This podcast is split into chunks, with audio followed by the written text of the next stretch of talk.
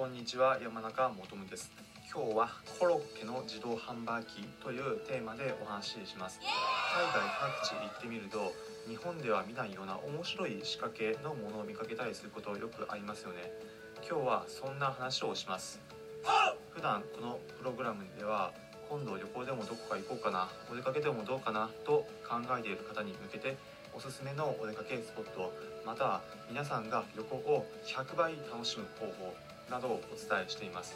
今回は日本では自動販売機というとおにぎりやおでんなどが有名かと思いますが海外ではコロッケの自動販売機があった。そんな話をします。今回の話3つの構成です。まず一番最初にコロッケの自動販売機場所はどこで見かけたのか。2番目にこの自動販売機どんなものだったのか。そして3番目に皆さんにこの自販機試しに見てみることをおすすめする理由をお話しします。まず最初このコロッケの自動販売機場所はオランダのアムステルダムにありました。オランダの首都です。オランダって場所どこですかという人いると思うので簡単に場所を説明します。場所は西ヨーロッパに位置しています。フランスとドイツの間にある国で首都のアムステルダムまでは日本からも直行便が飛んでいます。このオランダのアムステルダムにコロッケの自動販売機がありました。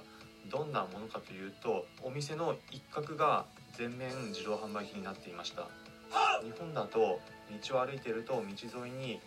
無人の自動販売機がある、まあ、というのがよくあるパターンまた駅などに置かれているというのもよくあるパターンかと思います。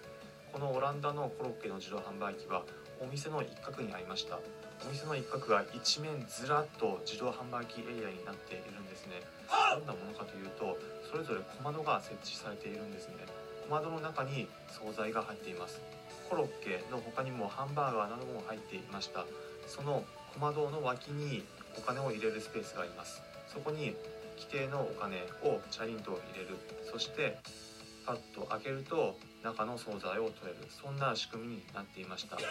私も物は試しだと思ってコロッケを1つ買ってみました。コロッケ味はどうだったかというとまあ正直普通のコロッケでした。値段いくらかというと1つ2ユーロでした。日本円で言うと250円から260円くらいです、まあ、正直ちょっと高いですね、まあ、ただオランダ自体が物価が高い国なのでそれを勘案すればまあそれくらいなのかなという気もした価格でした。